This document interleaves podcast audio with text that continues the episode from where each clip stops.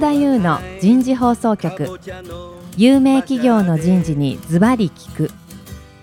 年間約500社を訪問し続けている人事のスペシャリストでありシンガーソングライターとしても活躍する楠田優が有名企業の人事を招いて企業が抱える課題や実際の事例を紹介しながら解決策を模索していきます。この番組は株式会社マネジメントサービスセンター。日本オラクル株式会社。ビジネスコーチ株式会社。株式会社ワークスジャパンの提供でお送りいたします。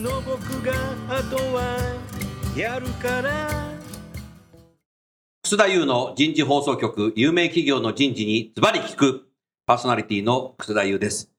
えー今日も東京港区の外苑前にある日本オラクルさんの14階のフロアから番組をお届けいたします。えー4回にわたってお送りしているテーマ、タレントマネジメント具体的実践のヒントを探る。今日は第3回目になります。今日のテーマは、適正検査のデータを活用して人の資質にも注目したタレントマネジメントになります。早速ですがゲストの方をご紹介いたしましょう。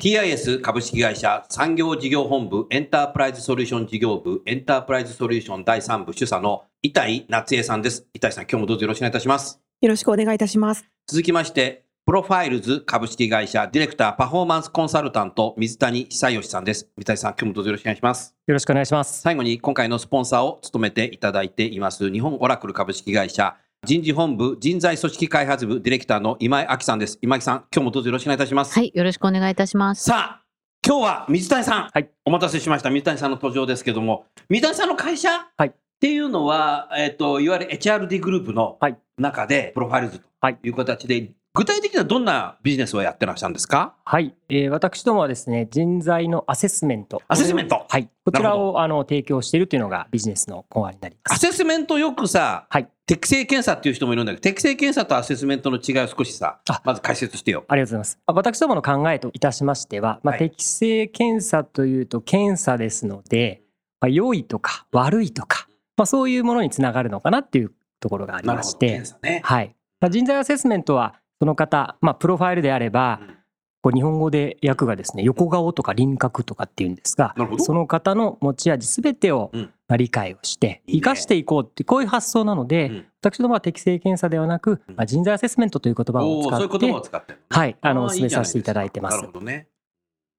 具体的に何かこう、定量データを使って、はい。経営認識決定するようなことをされてるわけですね。そうですね、はいそういうことをやっていこうということで、うんまあ私どもはあのグローバルで通用している、まうんあ、アセスメントコンテンツをうんきちっと日本語版にローカライズをしてなるほど。提供しています。やってるのね。はい、いや、だから米国で開発されたものを。日本語にローカライズしてはいやってるんだ。はい具体的にどんなソリューションなんですか？はい、ソリューションの概要を一言で申し上げますと、はい人と職務のフィット、これを測っていく人と、職務のフィット。これを測っていきます。いいな僕も22歳の時測ってくれればさ、違う人生だったかもしれない。まあ、そこはあの今のまま成功されてると認識しております。いが、やーまだ失敗かもしれない。まあこれからやり直しの武器かもしれません。はい。具体的にどんな形でやるんですか、それ？人と組織、職務のフィットそうですね、うん。そこがあの肝になってくるんですが、うん。まあ、今、働き方改革とか、まあ、うん。そういう文脈でうん。人材の生産性を高めようという関心企業がおられると思うんですが、はい。はい。私どもの方は自分に適した仕事についている、うん。まあ、そういったパフォーマーがですね、うん。の生産性が飛躍的に高まるということを、うんまあ、一般的な、まあ、これは学術的な研究であるんですが、はい。それをまあ日本の企業でもうん。実際導入事例として示してきているっていうのがございます。なるほど。はい、その中でやっぱりあの人と職務がフィットしているので、うん。まあ、仕事に対するやりがいとか、うん。まあ会社に対する愛着心が高まってその結果、うん。まあ、生産性が高まるとか、うんまあ、先週あの離職の話がありましたけれども、はい仕事絡みのストレスとか緊張とか、うん職場での対立、まあ、上司との関係含めてうん離職のようなマイナス要因それを削るというような、うんまあ、効果も報告されています。なるほどね。具体的には、はいその企業の働いている社員の方に、一人一人アセスメントをしていくんですか？はい。なるほど。1000班からの500名とか3000名とかっていう N の数は少なく始めることもできますし、うんまあ、いきなり数千名やっていくこともできます。新入社員だけとか、はい新任管理職だけとか、はいそういうこともできる。できます。なるほどね。それをプロファイルズさんでは分析を、されてね。はい。分析した結果をフはいィードバックされてるそうですねわ。けですね。まあ、今回はあのこうラジオというかこういうメディアですので、うんまあ、お伝えするのどうしようかなと思ったんですけども、はい。皆様の、まあ、頭の中にですね、うん。え2つの大きな円を思い浮かべていただきたいんです。なるほど。で2つの大きな円が重なっている状態、あ、なるほまあど。ここの真ん中をまあジョブフィットとしましょう。うん。で、えー向かって左側の円これがまあ働く人なるほど。になるわけですね。うん。これをアセスメントしていきます。はいでこれはその方が持っていらっしゃる持ち味を見ていきますのでなるほどこれにいいも悪いもございません。うん。でもう一つの右側の円ですね、うんこれが会社としてやっていただきたい職務になります。うん。A さんという方が例えば営業職でやった場合85%フィットだというような数字が出てまいります。うん。で、えー管理職の仕事うん。やってもらおうと思った時に60%フィット、まあ、こんな数字が出てきます。ので、まあ、彼 A さんを生かしていくには、うん。まあ、営業の仕事をあしてもらった方がいいんではないか。うん。こういった議論を作っていく。なるほど。そんなでも本人は形管理職になりたいんだったら、そのギャップを埋めていくっていう development にも育成にも使えるわけ、はい、そういう活用も絶対ダメとかっていうんじゃなくて。そうですね。うん。はい。もちろんそうだよね。まあ、それは会社さんの課題で採用の入り口で使いたいっていうことなのかうん育成で使っていきたいってことなのか、うんえー選抜だったりサクセッション使っていきたい、まあ、ここはあの自由に考えていきます。具体的にどういった形のシーンで使うかっていうと、例えばマネージャーと部下の間のなんか面接の時になんか使ったりするツールとしていいかもしれないね。そういう入り口であの使っていただくこともあります。ある。はい、なるほどねそこでスモールスタートで始めて、うん。会社全体の職務ヒットを考えていくっていうパターンもございます。うんはい、なるほどね。まあ、マネジメントツールでなんか使えそうだな。そうですうね。ん。なるほどな。そうですか。例えば海外でビジネスをしているっていうことがあると思います。はいで、まあ、海外の拠点を大きく広めていこうと。はい例えば、まあ、最近ちょっと地震で話題になったメキシコでビジネスをすると。うん。で、メキシコ人を雇いたいんだけども、スペイン語で日本人のマネージャーがうん。面接するって、これなかなか至難の技ですよね。そうですね。そこをあの私どものソリューションは33言語展開ですから、33言語はいに展開してんの、展開しております。ので。33言語あればもうビジネスとして結構、一通りの、はい、カバレッジはローカルの人ときちっとできるねローカルの人をアセスメントすること自体がねいいね。へえまあ、そういった共通言語でものを語っていくことで、うーん。まあ、きちっとした人を採用し、マネージし、うん。育成していく、まあ、こんなサイクルを作っていくことも可能でうす。ん。なるほどね。もう少し何か具体的な事例をお話しいただけませんか？はい、ありがとうございます。私どもの方のクライアントの方で、まあ、うんこんな課題を持ってらっしゃったんですね。うん。まあ、ビジネスのは足元展望が良いということで、はい。まあ、株主総会でも代表の方がですね、うん。我が社のえー戦略はうん。採用と育成であると。我が社の戦略は採用と育成である。はい。おーよくあるあるかもしれないなはい。うん。優秀な人材確保して育成していくことが戦略なんですと、うん。いうことでもって、まあ、人事部さんの方に、いい人材がいたらうん。確保せよとうん。いうふうにおっしゃってました。はいただまあそれはそういう戦略ですのでそれをどうやっていくかっていうことなんですがうん。私どもの方でその会社で成功している人物像、うん。えーこれをですね定義いたしまして、うん。ジョブフィットモデルっていうのを作りました。なるほど。で90%フィットの方が導いてくるであろう会社の業績、まあ、先週で言うと KPI ですよね、うん。それを定義してうん。採用活動をスタートしていただきました。なるほど。そうするとそこの会社で活躍する人材を棚卸しするってことだそうです。なるほどなるほどねそれまではその会社さんは、まあ、レジュメ情報とか、うんそういったもので、まあ、業界に合うであろうということでうん人を採用してたんですけども、はい必ずしもうんうまくいくケースではない、会社にカルチャーフィットしてるかどうかわからないもんね。い。わからない。うんうん、なるほどな。で私どもの方で90%フィットの方の業績というのを定義して。このまあ事例の一番の肝はですね、はい。1年半後にその90%フィットの方がうん。入社後もやっぱり90%フィットの方が導いてくるであろう業績をうん持ってこれた。あ、そうなんだ。それが検証できたというのが一つ成果になっています。それはすごいね。はい。うん。そうじゃない結果も出ちゃう企業もあるんだ。そうですね。そこは最初の仮説の当て方。仮説の当て方だね。なるほどね。うん。そういうのはこう見えた後何か次のなんか施策だとか、はい採用だとかに何か使えますね。そうですね。うーんなるほどな。今までの話の中で今井さん聞いてていかがですか？うん、いや非常に面白いですね。あ面の白いね。はいね、特にあの定量的なものとそれからその、まあ、ジョブフィットの中で今お話しされていることでいうとその、まあ、個人の特性をちゃんと見ていくっていう考え方ですよね。うんですからそう考えると人をちゃんと見ている、はいうん、データプラス前回ねあの先生がお話しされてたようにデータと本当に生身の人間とどちらも見るっていう非常にバランスがいい形なんだろうなというのを感じます。はいうんもう少し聞きたいのがその人の特性ってさ生まれ持って育ってきちゃったさ、資質、はい。のところとさ、はい。そうじゃなくてこう変わっていくものってありそうじゃない、はい。そこはどうやって見てんのそれ？ありがとうございます。変わるよね。変わらないとこもあるな、はい。私どもの方はプロファイルで横顔というところなので、うん。氷山でいうとうん。氷山の水面に眠っている、まあ、うんご本人でももしかしたら気づきにくいようなところをうん。アセスしてまいります。なるほど、でそこをその方の持ち味なので、うんこう水面の上にこう出していこうみたいなことを development であの促していく。うんあ分かりやすいね、はい、で上司の方にコーチング用のレポートというのを by name で出すことができまして、できるの？例えばコーチング用のレポートはい、人人材た例えばどんなの？例えばなんですが、うん。まあ、私あの社交性というのは極めて高い人間でしてああなるほど、社交性のスコアが10でうん、これは日本人の中でも2.5%しか出現しないユニークなまあ特性としユニて、ークなんだ。はい、あのうん。示されています。ユニークだなあなたね。ありがとうございます、はい、でそれを強みとして生かしていくのか。うん、時には水谷さんその社交性を抑えて、うん。例えばクライアントさんに接した方がいいよっていうようなものが。このラジオの時。ジョークジョーク。ありがとうなるほど。あそういうこと。そういうものをあの上司に一人一う人んあの寄り添う形でレポートを出していきますので、うん。まあ、そのあたりがその人と人との会話を生み出すあの非常に良いきっかけになるんではないかなという上司も水谷さんとどう接していけばいいかってことが。わかるわけですね。ね。はい、なるほどね。面白いね、はい、なるほど。そうすると企業によってはそういうことをマネージャーが部下のことを知ってるだけじゃなくて、はい。部下同士でも知ってるっていう会社もあるの、そうですね。そこはあの良い悪いではないということになりますのでうん。例えばチームが10名いましたらうん。それぞれのスコアを共有してうん。お互いの強みとこのチームにおける例えば補完すべきところ、まあ、こんなことを考えていただいて、うん。まあ、チームビルディングに使うと。うん。いうこともやっていただいてますね。うん。はい、そこが development を使うとなるとやっぱりマネージャーが強いところもっと伸ばしてあげようとか、はい、弱いところもうちょっとこうね底上げしてあげようとかはい。っていう形で半年とか1年とかこう見てあげる。それに対してコーチングしていくこと自身もできるよね。そうですね。ティーチングもあるかもしれないけどね。はい。へえ、まあ。一人一人個別に育成計画立てられるじゃないですか。そうなんです。うん。実際あのオラクルさんでも一部ですねチームで試してもらったんですけれどもオラクルさん、オラクルさんでもやったの？へえ、そうなんだ。でそれであのそれぞれのこうレポートを出したところあこんなものまで出るんですねっていうこう驚きの声をいただいてこんなものまで出るってどんなものまで出るの こんなことまで分かってしまうんですね。ああ、そういうこと。はいなんかこんなものとかあんなものとかとか言いそうないんだけど。ドキドキしてますね。えーはい、そうなんだ。そうですね。へえ。そのアセスメントは何水谷さんもやったことあるんだ。あそうですささっねき言ったね。はい。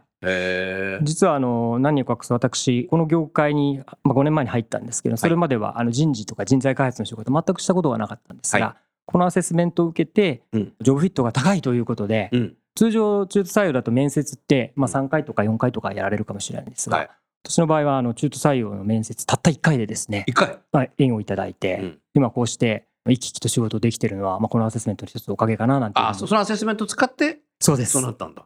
これすごいねう。ん応募者が一人だけだったんじゃないの？かもしれませんねそうね。超超 お約束で言っただけ。うんなるほど。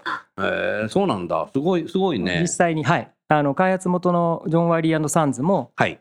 やっぱり採用の時はうんこの PXT プロファイルのアセスメントを使ってうん自社の採用しているっていうのもありますので、うんそうするとグローバルにさ、30何カ国？125カ国33う元わ、そんななんだ。はい。相当データ持ってるね。そうです。それなんかビッグデータで今後。遡ると20年ほど前からこの取り組みをしていて、まあ、基礎データだけで150万人っていうふうに聞いてますから150万人のビッグデータをなんか解析したら、すごいことができそうだね。そうですね、うん。まずビッグデータ統計データ統計心理学ですから、まあ、はい。それをあの出していくっていうのがアセスメントのテクノロジーですのでそうだよね。クオリティっていうのは私どもがきっちり担保していくべき領域だと認識しています、うーん、なるほどな。伊谷さん、き今話聞いてていかがですか？あのちょっと質問させていただきたいと思どううんですどもぞどうぞ、どんどん行きましょジョブフィットという形で左側に個人の特性という円があって、うん。右側にあるべき人物像職務の定義をしてそこのフィットを図るというお話だったんですけれどう。も、ん一つの肝になるのがその右側の職務の定義を個社オリジナルで策定していくっていうところなのかなっていうふうに今お話を聞いてて思いましたと。うん。でそこが結構多くの企業で難しいのではないかと思うんですけれどもそこはどのように作られていくものなんでしょうか？本当だね、僕も聞きたいな、それ。ありがとうございます、やっぱり自社のあるべき姿がなかなか定量的に描けないという課題は多いです。で、はい。そこに関しての解決策を導くのが、まあ、PXT プロファイル XT の肝になります、うん。どういうふうに作っていくかっていうのはまあ当然お客様によって変わるんですが、うん。我々が取っているアプローチっていうのは大きく3つあります。うん。山の登り方としては3つあるということですなるほね。一つ目の登り方が、まあ、一番シンプルなんですが、はい現職で活躍している方のベンチマークを取って、あなるほどね。まあ、場合によってはそこでと対比になるパフォーマーの方と比較していって、なるほど。うちのベンチマークってこうだよねってやっていくパターン。これが一つです。で、二つ目が、職務モデルライブラリーという、はい。職務モデルのテンプレートですね。あこれを持って1400タイトルぐらい持っていまして、1400タイトルもあるんだ。で、これがあの US のオキュペーショナルネットワークというはい。ところとの連携がありまして、うん。まあ、そことの紐付けで、まあ、ストレージしています。なるほど。で2つ目のそのおオーネットと呼んでますが、うんオーネットというのは今回働き方改革で、まあ、政府の方が日本語版オーネットを作ろうということが決まっているんですが、はいそれに紐づく内容になります。うんうんそれが2つ目です。なるほど。で3つ目が経営層うんもしくは人事の方にうんこれからどう思いますか？というようなサーベイを使ってうん定義していく。この3つでこれからどう思うっていうと？これからこの職務についてどんなものが求められますか？ああ、なるほどね。という、まあ、職務サーベイというああ、なるほどね。サーベイを行って、うんこの3つを使いながら、まあ、定義していくというのがアプローチになります。で結構時間かかるんだね。そうですね時間としてはですねよくいただく質問なんですけれども、まあ、現職者をやって行うということは回答していただかなくちゃいけないので、うんまあ、それを加味しても大体1ヶ月から1ヶ月半ぐらいで。モデルの初期バージョンというのは作れます。できる。はい、うん。面白いですね。なるほど。でも本人はそういうことでデータで示されると意外だなって思う人と、はいあやっぱりって思う人いると思うんだけど、はい、それどうですか？そうですねアセやっぱスメントりと思う人はいいけど、はい意外だなと思う人は何か不満になっちゃうことないのかな。うん、そこはご自身の中でまだ気づいてない部分があるあと思います。気づいてない部分はい。がある、なるほど。実際に今回こういうところでお話しさせていただくっていうことで、はい。そのアセスメントの結果についてどう思いますかっていうのをいくつかのあのクライアントに聞いてきておりまして、まあ、ある方はですねあ素晴らしいなと思いましたが、うんまあ、アセスメントの結果を見てですね、こう人間の感覚や心地よさ、うん感覚的なものが数値化されているそんなことをあの言っていただいてですねまあ、そこがあの一つの我々の価値かななんていうふうには思っておりますね。はいそれ面白いね。ありがとうございます。あの面白いなって思っ多分皆さん聞きたいなと思うのがその対流人材というかそういった方々どう生かしていくかみたいな対流人材。対流人材って言葉をが適切かどうかわからないんですけれど一般用語だよ。うん。まあ、日本の日系企業様であの伺っている課題としてはですね、人を生かしていきたい数万人雇用しているということで生かしていきたい、うん。まあ、言い方によるとこう、まあ、対流人材をどうしていくかみたいなところって課題かと聞いてまして、はい。まあある企業ではですね、えーモデルをまあ策定をしてうん。キーとなるモデルを5つ6つ作りますと、うん。まあ、その中でモデルが作られたのであればうん。そこにエントリーしていくであろう、まあ、うん30代から前半からはい後半にかけての方々に、はいまあ、きちっとキャリアプランを示すという取り組みで、まあ、人と職務がフィットした状態の、まあ、キャリアラダー作ろうということでなるほど。対流人材を出さないとうん。いう取り組みをスタートされている企業なんかもい。らっしゃいますね。うんありがとうございます。少しテーマを変えて、話題を変えて、タレントマネジメントのこうサイクル的な話から何か少し話をいただけないですか？そうですね。私どものクライアントもですね、はい。あのタレントマネジメントやりたいんだっていうことで、うん。あのバクッとした課題をあの持ってとしたらっし課題はい、持ってらっしゃるんですね。でそこで何したいんですかっていうと、うん、どこから手をつけていったらいいんだろうっていう話になるんですね。そ。うですね。うん一緒、あなたたちの役割重要だよ、これ。はい、で、うん。まあ、そこで言うとどんなことが課題になってきますかってことで私どものキーワードとしては、まあ、採用というようなキーワード配置というようなキーワード育成というキーワードどのあたりが一番痛みがありますか？ということでそこからスタートして。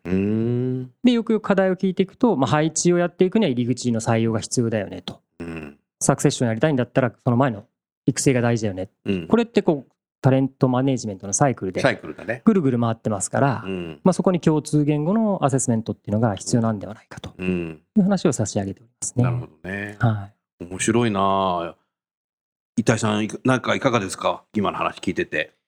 あのこのアセスメントでその横顔を見るっていうお話あったと思うんですけれども、自分でも気づいていなかったところに気づけるっていうお話があったと思うんですがそこで思ったことはやはりその気づいてなかったことに気づく気づきを与えるっていうのが、先端のテクノロジーの役目であり価値なのかなっていうふうに今お話を聞いてて。思いました。うんなかなかこうテクノロジーでこう人の仕事が取って代わられるとかっていうふうに脅威に感じられるっていう声もあるかと思うんですけれどもうん。やっぱりそこ気づきを得るそれでその判断するのは最終的にうん。人であり動くのは人だっていうふうに使っていくといいのかなと感じました。そうん。まあそのあたりのアセスメントの結果をフィードバックするっていうことを私ども結構大切にしていまして、うん。まあ、今日も実は20名ほどの方にですね、うん。まあ、集合形式でうん。まあフィードバックセッションをしました。フィードバックセッションやるんだ。そうですね、この結果をもってどう考えますかっていうことですね。うん。でその参加者の方がお一人おっしゃってたのが、うん。マネージャーの方なんですけれども、はい。まあ、自分自身もですねあの今までの経験とか人生観で人の見方って随分寄ってたっていうことにまあ気づけたと、うん。まあ、このスコアを見て客観的なもので、まあ、部下だったり周りの人間を見ていこうと。うん。いうようなことをあのおっしゃってくれてうん。フィードバックセッションやってよかったなと。うん。いう感覚はありましたね。まあだからその仕事を奪うっていうネガティブじゃなくてやっぱりサポート相互に気づいて、うん。あとそれをどう育成するかまたは自分自身で自立するかっていうことを考えるうん。時間を与えるはい、ことなんだろうな、うん。横顔ってそういえば自分自身横顔見ないな俺。そうですね。そうですね。三面鏡持ってないそうですね。今あんまり三面鏡って 言わないかもしれない。言わないか。昔こここに鏡あってこうん。こうなってくるさ。うん。こうやってね横が今ね。今いいねうんねスマホでこうやって横から撮っちゃう人いるかもしれないけど。確かにそうですね。横顔見ないね。昔あのきっかけでもって。ねえ自分の横がよくわかんないよ、うん、それ重要だね。面白いね。うーん。まあ、フィードバック関連でいくと、ある会社さんの役員層にこうバーッと受けてもらったんですね。それはまあ、はい役員もやったの？現職のハイパフォーマーとしてうん。ご協力いただきたいっていうことで、おいいね、まあ、受けてもらったんですね。どうだった？社長、うん、で、まあ、その結果はまたそのサクセッションプランにこう結果としては使っていくんですけども、おおあそうなんだ。でそうですね。一面動画タレントマネジメントサクセッションプランにもそういうアセスメントとうまく連携して使っていくってことなんだね。なるほど。うん。でその会社様のあるべき姿っていうのを現職のボードメンバーからこうアプローチしていくっていうやり方。うん。これなんかも極めて有効かなというふうに思いますうけどね。ん。なるほどね自分のサクセッサーがねどういうレベルどういう感じになってるかってことをやっぱ知るっていうの重要だよね。そうですね。引き上げるんだったら、はい。ここ足んないよねとか、うん。もうレディーだねみたいな。とかさ、は多分そういうの分かってくる。そうですね。そのあたりはオラクルさんとの協業の余地があの十分にあるかなというところでうん、ある会社さんはサクセッションプランのところでアセスメントとうん。HCM クラウドではい。連携していこうとなるほど。いうことになっておりますなるほどね。